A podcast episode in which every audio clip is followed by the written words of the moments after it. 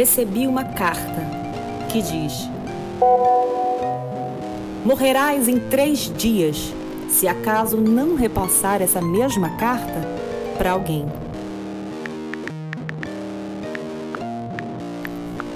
Transferi a carta como quem espirra sem as mãos no metrô lotado, injeta agulha com sangue infectado e depois vai pular carnaval. Enquanto o outro. O outro, esse que dizem é um pouco quase eu, recebia a carta que enviei anunciando a sua morte em três pequenos dias. Sabe-se-la como, melhor é remediar. E a carta mais uma vez rodou de endereço e correu o país que não era pequeno.